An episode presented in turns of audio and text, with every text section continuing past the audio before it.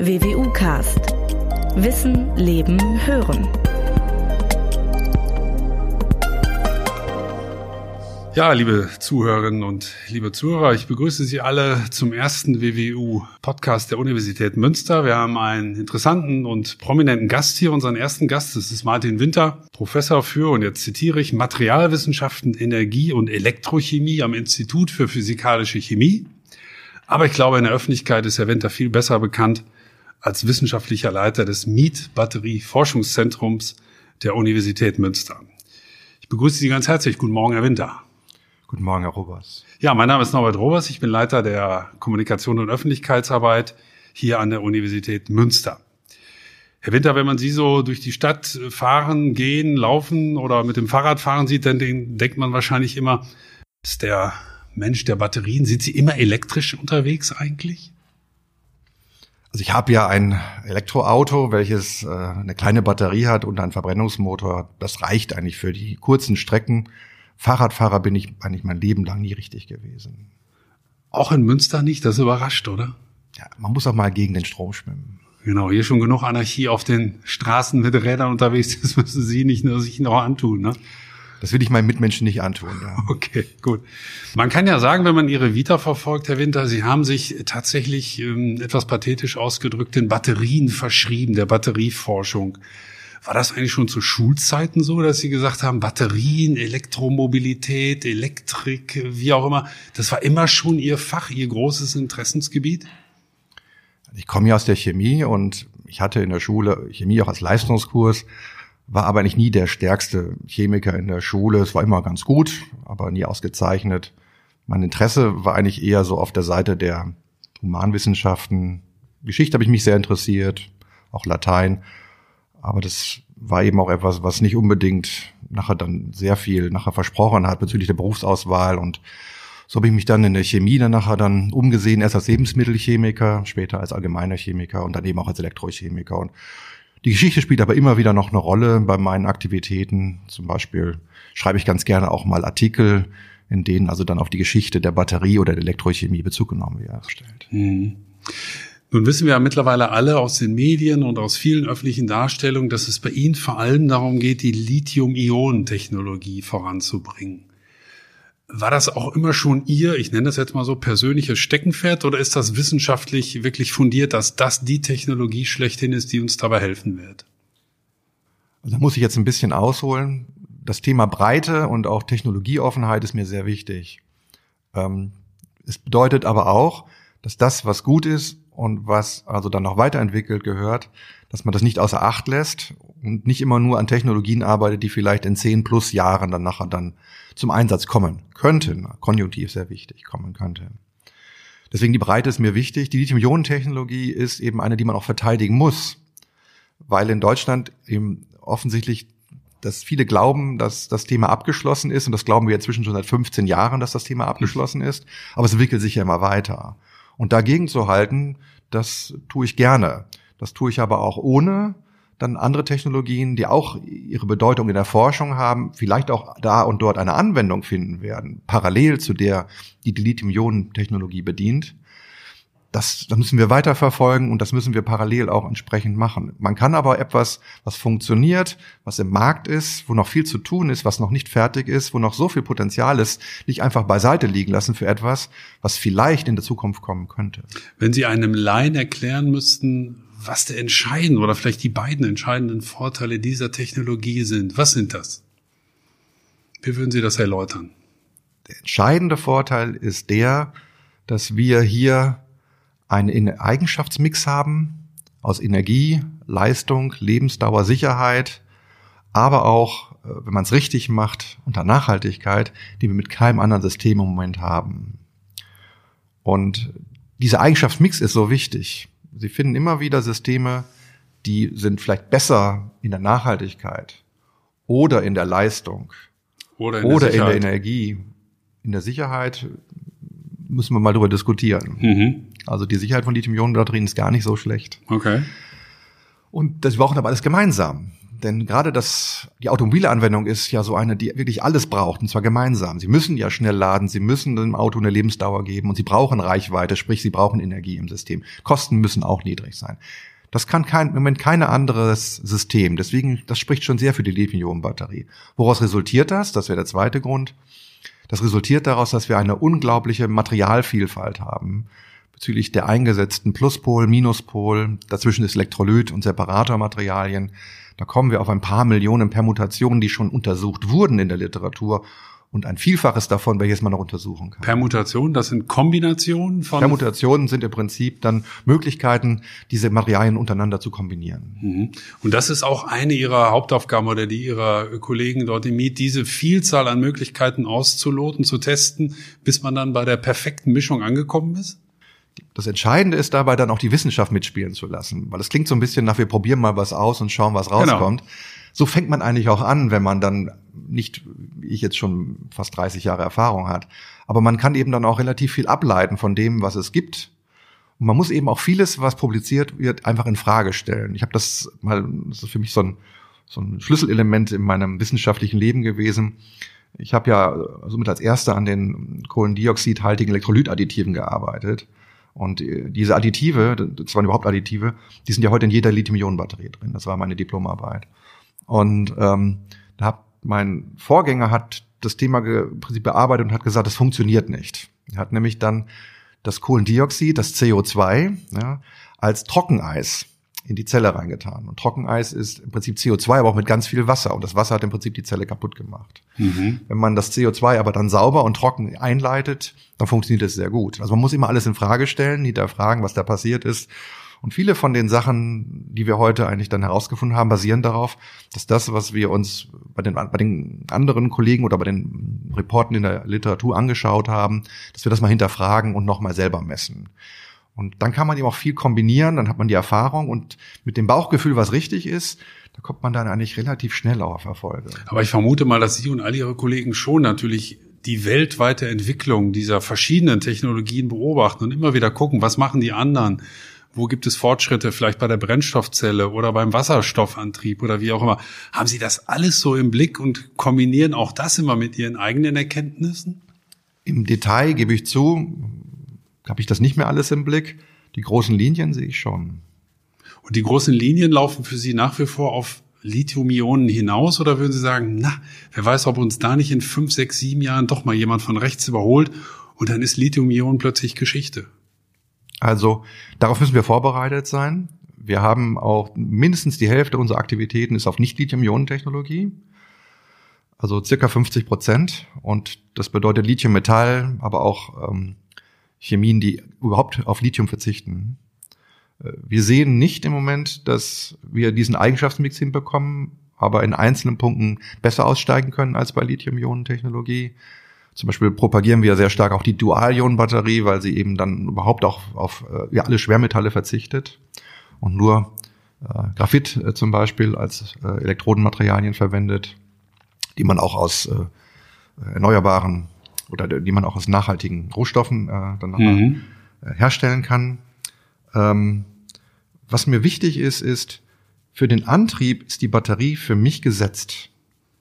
Egal, was die Zukunft uns bringt, das Hybridfahrzeug mit Verbrennungsmotor, das Hybridfahrzeug mit Brennstoffzelle, die große Batterie mit dem Brennstoffzellen Range Extender, die kleine Batterie mit der großen Brennstoffzelle, die Batterie ist immer dabei. Mhm. Und nachdem wir für diese ganzen Hybride eine sehr dynamische Batterie brauchen, die auch dann trotz kleiner Größe einen relativ hohen Energieinhalt hat und den auch sehr schnell wiedergeben kann und das bei langer Lebensdauer und dass wir damit ein System nur haben, das das bringt, nämlich die Lithium-Ionen-Batterie, macht mich optimistisch, dass die Lithium-Ionen-Batterie im Fahrzeug immer eine bedeutende Rolle spielen wird, zumindest die nächsten 15 Jahre. Dass wir dort vielleicht Alternativen haben werden, die für bestimmte Gelegenheiten, zum Beispiel große Fahrzeuge brauchen eine Brennstoffzelle, Trucks, also Lastwagen, Busse, eine Brennstoffzelle, vielleicht auch ein Riesen-SUV, auch mit einer Brennstoffzelle besser wäre. Das bestreite ich gar nicht. Und dass die Brennstoffzelle Forschung wichtig ist und gefördert, aber auch gefordert werden muss, das finde ich, also ist, darüber braucht man nicht diskutieren. Die Feststoffbatterie, die jetzt gerade im Moment überall im Munde ist, die sollten wir auch nicht ignorieren. Aber das sind so viele Schwierigkeiten dort und so mhm. viele Herausforderungen. Da, darauf jetzt, sage ich mal so, dann eine Technologie abzuschreiben, dass wir diese Herausforderung sehr schnell lösen werden, das finde ich, würde ich sehr mutig finden. Mhm. Besser ist es, da parallele Wege zu gehen. Mhm. Die eine Technologie, die Feststoffbatterie, dann anwendungstauglich zu machen und die Lithium-Ionen-Batterie, die schon eine Anwendung ist, immer besser zu machen. Sie haben gerade gesagt, beim Thema Sicherheit, da müssen wir noch mal drüber diskutieren. Dann machen wir das doch mal kurz, weil man stellt sich ja vor, oder das ist ja auch Tatsache, dass auf sehr kleinem Raum in einer solchen Batterie sehr, sehr viel Energie steckt. Das heißt, das Thema Sicherheit ist ja auch für alle Verbraucher von großer Bedeutung. Wie sicher sind solche Batterien heute? Und würden Sie sagen, na, beim Thema Sicherheit müssen wir echt noch ein bis zwei Schippen draufpacken? Also das Thema Sicherheit ist bedeutend. Und man darf das nicht unterschätzen, wie viel Energieinhalt in der Lithium-Ionen-Batterie drin ist. Man darf aber auch dazu sagen, dass viele Leute sagen, Batterien haben keine hohen Energieinhalte, schau auf die Reichweite Elektrofahrzeuge. Also je nachdem, wie man die Batterien nachher dann äh, schlecht machen will, nimmt man das ein oder andere Argument. Die ähm, Lithium-Ionen-Technologie hat bewiesen, dass sie verbrauchertauglich ist. Wir verwenden unser Mobiltelefon, ohne dass wir vorher dann einen Helm aufsetzen oder eine Schutzbrille aufsetzen, wenn wir einen Tablet-Computer verwenden, weil der könnte ja explodieren. Das Mobiltelefon fällt uns sicherlich mal runter und wir verwenden es weiter. Wir sind also gewohnt, dass also dann diese Technologie einen gewissen Sicherheitsstandard hat. Damit will ich nicht ausschließen, dass wenn neue Batterien auf den Markt kommen oder neue Anwendungen für Batterien auf den Markt kommen, zum Beispiel gibt es ja dann auch Mobiltelefone, die vor ein, zwei Jahren dann wirklich dann häufig dann nachher gebrannt haben. Das ist, dass wir dann das wieder hinterfragen müssen. Aber für jede Technologie müssen Sie festhalten, dass ein gewisses Sicherheitsrisiko besteht, dass wir eindämmen müssen, entweder darüber, dass wir es kontrollieren, indem wir das drumherum um die Batterie zum Beispiel entsprechend dann sicher gestalten oder die Batterie dann selber sicherer gestalten. Wobei man da sagen muss, auch 80 Liter im Tank, die einem hinter, äh, hinter einem liegen, sind ja jetzt auch nicht ungefährlich.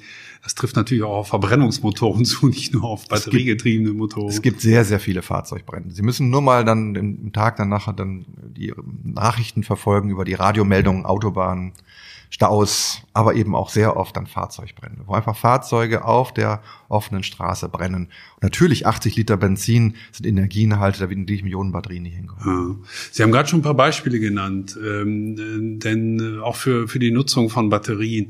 Denn manche haben ja möglicherweise fälschlicherweise, das wäre eine Frage an Sie, Herr Winter, den Eindruck, im Miet geht es ausschließlich darum, dass Sie an der Batterie für Autos feilen. Aber es geht ja um Batterie und Technologie allgemein, oder? Ja, wir arbeiten auch sehr stark an Batterien für die Energiewende.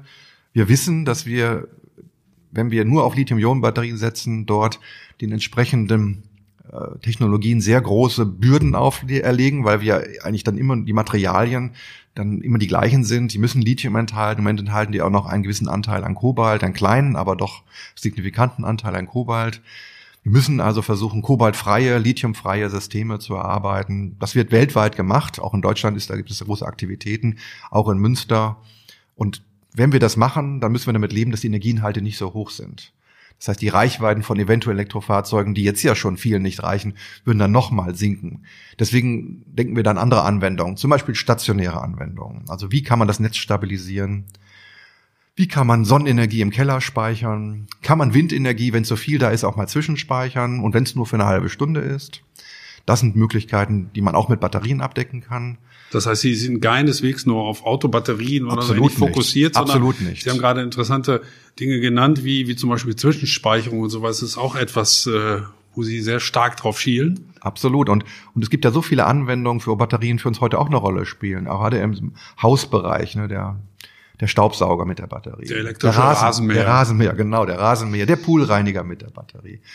Die ähm, elektrischen Hausgeräte wie ähm, Akkuschrauber oder Akkusägen. Also gerade so auch, wenn Sie heute so, so Handwerker haben, die haben ja gar keinen Bohrer mehr mit Stecker. Das ist ja alles schon Akkubetrieb. Dafür brauchen Sie auch leistungsstarke Batterien. Und das muss man ganz klar sagen. Das Thema Leistung ist nicht nur ein Thema, was es für Schnellladefähigkeit bei Autos wichtig ist, sondern auch für Hoch Hochleistungsanwendungen wie zum Beispiel Akkuschrauber. Also auch das mhm. schnelle Entladen ist wichtig. Bevor ich da nochmal drauf zurückkomme, Herr Winter, Sie haben gerade noch ein, zwei, drei Stichworte genannt, die, die mich nochmal haben aufhorchen lassen. Das war einmal Lithium natürlich, aber auch Kobalt zum Beispiel, was in der Öffentlichkeit ja auch viel diskutiert wird, sind, haben wir überhaupt genug Rohstoffe für diese Batterien? Und die zweite Frage, wenn ich die gleich anschließen darf, was dann auch viel diskutiert wird, werden die unter menschenunwürdigen Bedingungen abgebaut? Und ist das nicht etwas, was wir auch bei all dem, was wir ähm, hier gerade diskutieren, berücksichtigen müssen? Da müssen wir ganzheitlich denken dass die Batterie eine eigene Wertschöpfungskette oder eigenen Wertschöpfungskreislauf bedingt, das haben ja viele schon gesehen. Das bedeutet auch, dass man sich über die Materialien, die man für Batterien braucht, nicht nur für Batteriezellen, sondern auch für das Batteriesystem, auch für Elektromotoren und so weiter, seine Gedanken macht. Man muss also ganzheitlich denken. Vielleicht auch in Richtung Auto-Leichtbau auch denken, dass man, wenn man eine schwerere Batterie an Bord hat, das Auto nochmal versucht leichter zu machen. All das gehört zusammen. Und das Thema Rohstoffe ist da ein ganz, ganz wichtiges. Da müssen wir uns viel mehr engagieren, aber ist eigentlich bei jeder Technologie so, die wir haben, dass wir dort eigentlich dann keine jetzt nationale Rohstoffstrategie haben, sondern dass den Firmen selbst überlassen, sich um die Rohstoffe zu kümmern. Die Firmen, die dann die Produkte dann nachher entwickeln. Was jetzt das Lithium und das Kobalt betrifft, muss man ganz klar sagen, dass wir dort beim Lithium eigentlich keine Probleme haben werden, wenn die Produktion von Batterien nicht exponentiell, das heißt sehr schnell dann nachher ansteigt. Weil ähm, das Thema dort, dort ist eigentlich das Thema der Förderung. Also äh, wie schnell kriegt man das Lithium aus der Erde heraus? Man kann das nicht beliebig schnell dann nachher dann beschleunigen, dass man dann mehr Lithium herausbekommt. Das heißt, man muss einen Plan haben für die Einführung von Elektroautos, dass das nicht zu schnell passiert. Also an der Menge wird es aber nicht scheitern. Ich an der Menge wird es nicht scheitern. Ähm, es gibt zum Beispiel jede Menge Technologien, wie man äh, auch Lithium aus Meerwasser gewinnen kann. Lithium, die Reserven sind wirklich enorm, sind die. Und ich bin mir sicher, dass wir ähnlich wie beim Erdöl auch dann Stichwort Fracking, dann nachher Wege finden werden, das Lithium aus der Erde zu holen, wenn die herkömmlichen ähm, Fördermethoden nicht mehr ausreichen. Mhm. Dafür sind wir einfach dann erfinderisch genug, um das zu machen. Beim Thema Kobalt ist es so, dass wir da versuchen, das Thema Kobalt so zu lösen, dass wir es stark reduzieren beziehungsweise dann auch auf kobaltfreie Materialien setzen. Man muss ganz klar sagen, das mit dem Reduzieren hat geklappt. Das kobaltfreie, da sind wir noch in der Forschung und Entwicklung. Das ist noch nicht so weit, dass wir im Moment kobaltfreie Lithium-Ionen-Batterien, insbesondere in Elektrofahrzeugen haben. Hm. Weil die brauchen das Kobalt, weil Kobalt ist ein Garant dafür, dass wir dort Stabilität bekommen, auch bei hohen Energieinhalten. Deswegen braucht man das Kobalt. Wenn es jetzt um die Bedingungen geht, also dass Produktion unter ethischen Bedingungen stattfindet, sollte nicht nur für Batterien gelten, sondern für alles. Und es wird immer wieder gesagt, dass zum Beispiel große Mengen an, an Rohstoffen wie zum Beispiel Wasser verwendet werden, um zum Beispiel Lithium zu fördern. Es werden viel größere Wassermengen verbraucht, um Erdöl zu fördern. Das stellt aber keiner in Frage. Das zweite ist Kinderarbeit. Kinderarbeit ist zu verurteilen. Man muss den Kindern und auch den Eltern natürlich, überhaupt den Leuten, die dort leben, die Möglichkeit geben, ihr Geld zu verdienen, ohne dass solche Maßnahmen möglich sind, dass sie ihr Leben bestreiten können. Die Kinderarbeit jetzt einfach zu unterbinden, ohne dass man Alternativen bietet, das heißt, die Kinder haben gar keine Arbeit und dementsprechend gibt es auch kein Einkommen, das kann ja auch nicht der, der Sinn sein. Das heißt, man muss das auch wieder ganzheitlich denken. Und dementsprechend muss man also dann auch dort vor Ort etwas tun, um den Leuten dann zu ermöglichen, von den wertvollen Mineralien, die in den Ländern da sind, auch dann wirklich dann was da, von dem Profit, der da abfällt, auch was abzubekommen. Das heißt, wenn ich Ihnen so zuhöre, Sie können natürlich als Chef des MIET, des Batterieforschungszentrums hier in Münster, nicht alles regeln. Sie können nicht Ladesäulen gleichzeitig bauen, die Bedingungen des Abbaus äh, verändern, hier forschen und so weiter. Aber wenn ich Sie richtig verstehe, Sie versuchen das schon auch als Team oder Sie persönlich auch alles im Blick zu behalten und die verschiedenen Komponenten, Sie nennen das immer ganzheitlich, einfach im Auge zu behalten, oder? Also wir, die jetzt die Zellchemie im Auge haben, wir gehen drei Themen an. Das eine ist, wir versuchen, die kritischen Komponenten aus der Zelle herauszubekommen. Das zweite ist, wir versuchen also dann andere Komponenten, die also komplett neue Chemien, die gar nicht auf kritische Komponenten setzen, dann nachher einzusetzen, also nicht Lithium-Ionen-Technologie. Und das dritte ist das Thema Recycling. Wir müssen Recyclingverfahren finden, die es erlauben, alle wichtigen Rohstoffe dann nachher wieder zu verwerten. Im Moment ist es so, dass das Lithium nicht teuer genug ist. Es wird einfach nicht recycelt. Mhm. Es ist also besser ist irgendwo ähm, zu lassen, entweder irgendwo zu deponieren oder in irgendwelche äh, Stähle oder so verschwinden zu lassen, als es separat aufzuarbeiten. Was ja auch schon zeigt, dass die Lithiumkosten nicht so hoch sind, als dass es nachher dann notwendig wäre, sie zu recyceln. Diese drei Sachen muss man parallel zueinander angehen. Äh, das ist unser, unsere Aufgabe. Gleichzeitig müssen wir überall da, wo es wichtig ist, die sogenannte Awareness, also das Bewusstsein schaffen, dass wir eine Rohstoffstrategie brauchen, dass wir an Fördermöglichkeiten und auch Produktionsmöglichkeiten arbeiten müssen, die grüner sind. Sprichwort grüne Produktion, gerade mit Batteriezellen wieder viel elektrischer Strom verwendet. Das ist einerseits eine teure Sache, weil wir die deutschen Strompreise haben, andererseits aber auch eine Wahnsinnschance, weil wir hier in Deutschland Strom grün herstellen können. Mhm. Und deswegen, also eine deutsche Zellproduktion oder eine deutsche Batterieproduktion mit grünem Strom, das wäre ein USP. Also ein Alleinstellungsmerkmal. Ja, jetzt sind wir auch ganz schnell im Bereich der Politik natürlich, die auch eben was zum Beispiel Abbaubedingungen und so weiter betrifft, sicherlich auch Rahmenbedingungen, politische Abkommen und so weiter ähm, beeinflussen muss.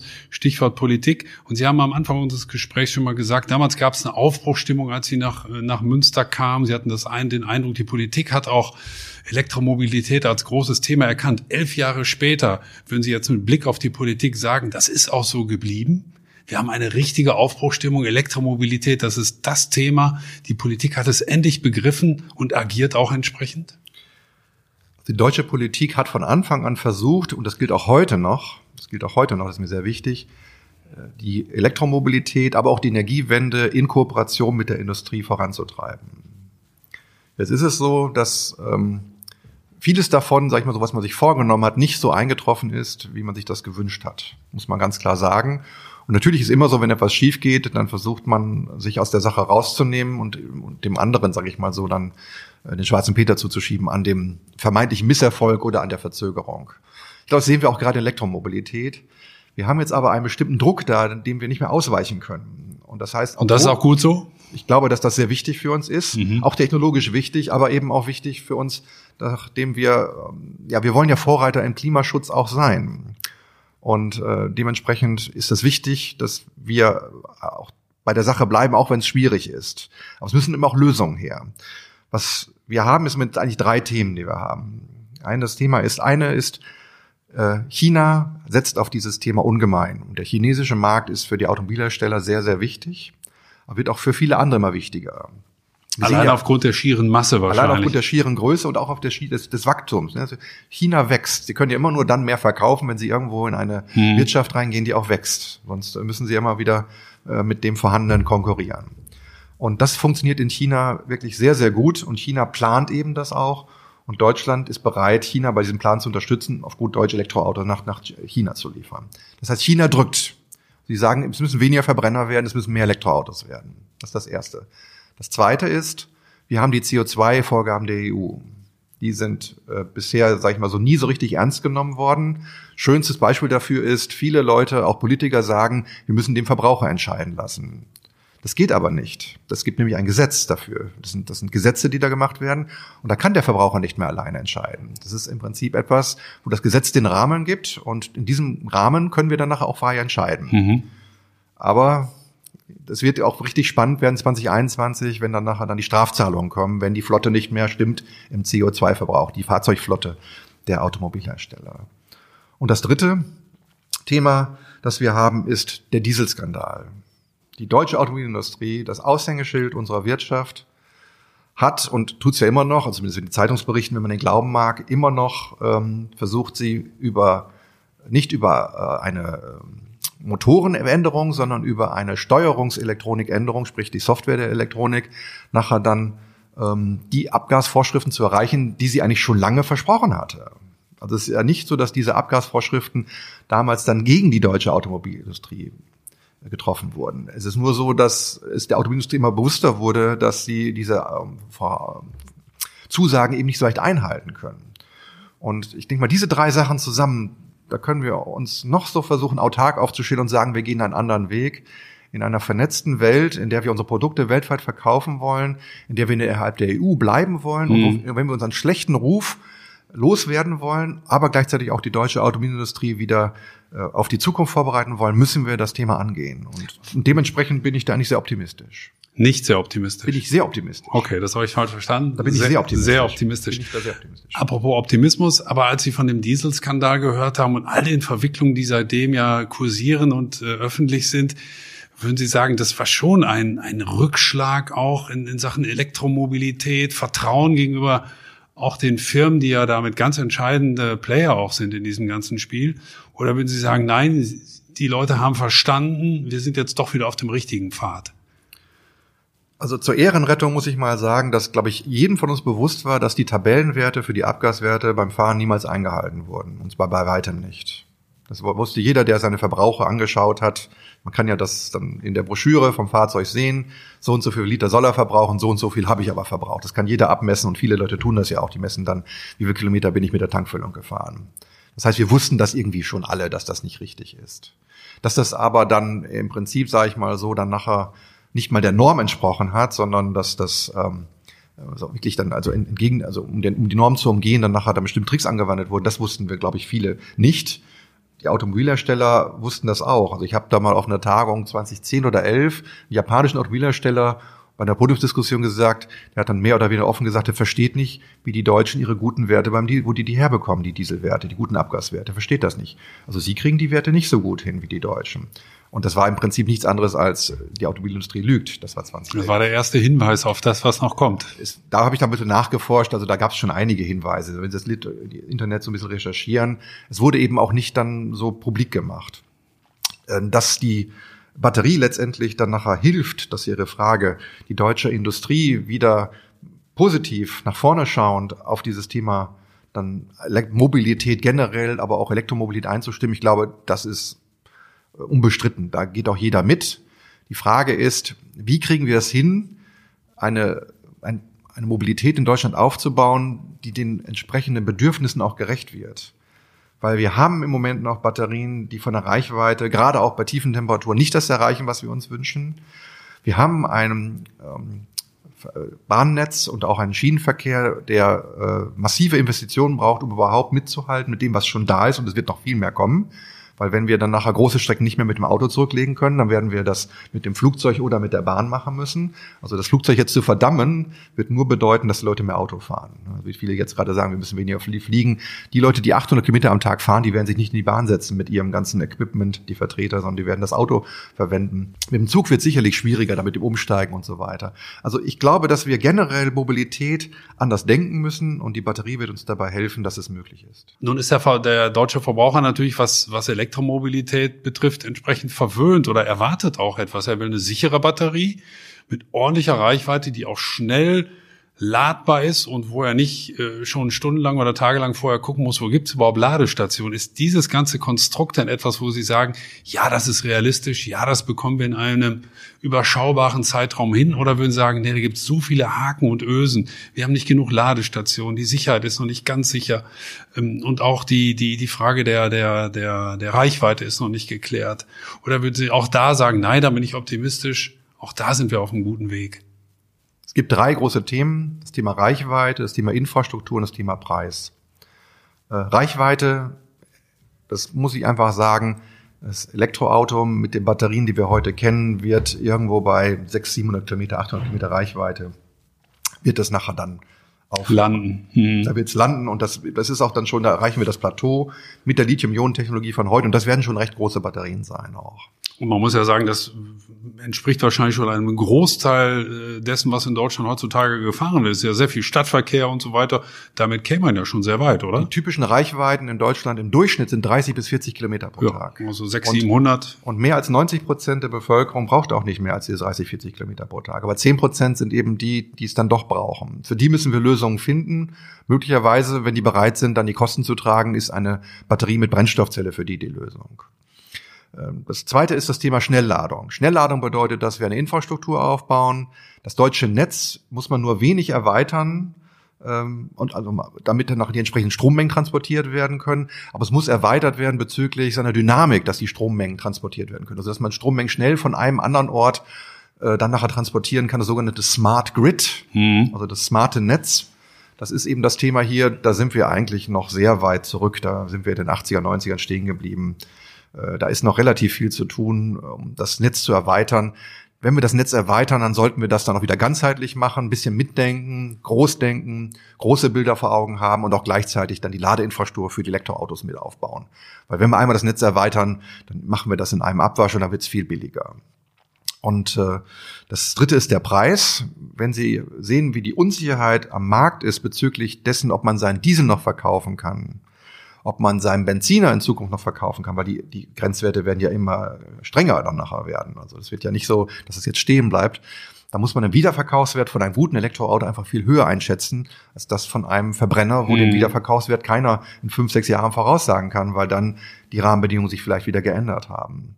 Und wenn man dann noch berücksichtigt, dass gute Verbrenner, die wirklich auch dann emissionsarm sind, dann auch viel brauchen, also viel extra Emissions ähm, Werkzeug an Bord brauchen, also Geräte, Gerätschaften, die also dann die Emissionen herunterfahren, Filter und ähnliches.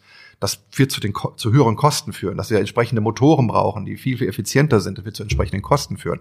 Auch das Verbrennerauto wird preislich ansteigen. Ich gehe davon aus, dass wir heute schon äh, Preise haben, wenn man den Wiederverkaufswert mitrechnet, die Elektroautos jetzt schon äh, konkurrenzfähig machen und in Zukunft sogar billiger. Hm. Also insgesamt muss ich ja auch sagen, als Leiter eines Batterieforschungszentrums bin ich sehr optimistisch, aber ich möchte abschließend auch sagen, man muss es auch mal tun. Mhm. Wir, wir sind sehr gut dabei, in dem zu sagen, was wir alles tun wollen. Talkshows sind beliebte Austauschmöglichkeiten für Meinungen, aber die Meinung alleine reicht nicht, man muss auch umsetzen. Und beim Umsetzen braucht es eben nicht nur dann auch die entsprechenden rechtlichen Rahmenbedingungen, die nicht immer einfach sind. Also wir haben uns sehr viel geknebelt mit unseren Rechten, also deutschlandweit, EU-weit, landesweit. Es gibt immer wieder Rechte, die also bestimmte Maßnahmen nachher schwierig machen, aber es muss auch ein Wille her. Denn wo ein Wille ist, ist auch ein Weg. Wenn man im Moment so durch die deutschen Großstädte fährt, dann ist ein Thema auch aus verschiedenen Gründen ganz präsent. Das sind die sogenannten E-Scooter. Äh, aus verschiedenen Gründen sind die gerade sehr präsent. Die Sicherheit ist eine Frage, kommen die Leute damit überhaupt zurecht? Wie, wie betrachten Sie E-Scooter? Ist das auch etwas, wo Sie sagen, ist nur ein kleiner Baustein, aber es ist einer mehr, der uns zeigt, es geht in Sachen Elektromobilität, das Bewusstsein ist einfach dafür da oder ist das für Sie zu klein gedacht? E-Scooter, das ist halt ein Spielzeug, das, das kommt und es geht wieder? Also ich habe schon von vielen gehört, die die benutzt haben, dass es unheimlich viel Spaß macht und dass insbesondere geschätzt wird, dass es unkompliziert ist. Man leiht sich das einfach aus und lässt es dann einfach irgendwo stehen. Das hat aber auch nachher dann Nachteile. Also E-Scooter sind ja im Prinzip benutzbar, ohne dass man besondere Sicherheitsmaßnahmen trifft, kein Helm, keine Schutzkleidung oder ähnliches. Man kommt auf relativ hohe Geschwindigkeiten. Also da muss man schon versiert sein, um beim Unfall keine größeren Schäden äh, davon zu tragen was ich glaube ist, und ich bin an der Stelle vielleicht auch schon ein bisschen zu alt, äh, um das, ich glaube, dass Sharing von Gemeingütern dazu führt, dass man gegenüber dem, was man gerade benutzt, äh, wenig Sorgfalt äh, hm. walten lässt.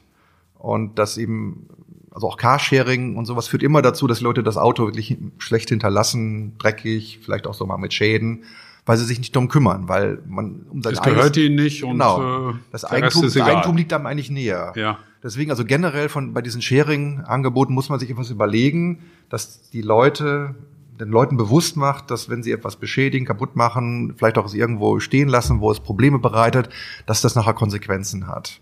Das sehe ich im Moment nicht, dass das so einfach wäre bei solchen mhm. Sharing-Angeboten, mm. wie das beim E-Scooter der Fall ist. Nach mir die Sinnflut ist da eher ich sag mal so, wir sind ja alle, wir sind ja alle nur Menschen, nicht wahr? Und wir haben dann oft auch so dann die, die Meinung, wird schon keiner sehen, wird schon keiner merken und ich habe jetzt gerade was anderes vor, ich kann mich nicht drum kümmern. Das ist einfach so und äh, das wird äh, sich da wird da Auswirkungen haben. Und ich glaube, dass das auch dazu führen wird, dass die Vertreiber von solchen E-Scootern dann nachher sich Gedanken darüber machen müssen, wie das Ganze dann nachher äh, profitabel noch gestaltet werden kann. Denn die vielen Reparaturen, das Suchen nach Fahrzeugen, die irgendwo sind, wo man sie nicht erwartet, das ist ja auch letztendlich ein Kostenfaktor, den man nicht einfach immer nur in die mhm. Fahrzeugmiete reinbringen kann. Mhm. Am Schluss schwang ein bisschen Skepsis mit, aber insgesamt haben wir, glaube ich, heute einen sehr optimistischen Professor Martin Winter erlebt, äh, den Leiter des Batterieforschungszentrums an der Universität Münster, hier im ersten WWU Podcast. Ich hoffe, Sie sind auch beim nächsten Mal dabei. Ihnen möchte ich erstmal ganz herzlich danken, Herr Professor Winter, und wünsche Ihnen viel Erfolg bei der Arbeit. Hat mir Spaß gemacht. Danke. Uns auch. Vielen Dank.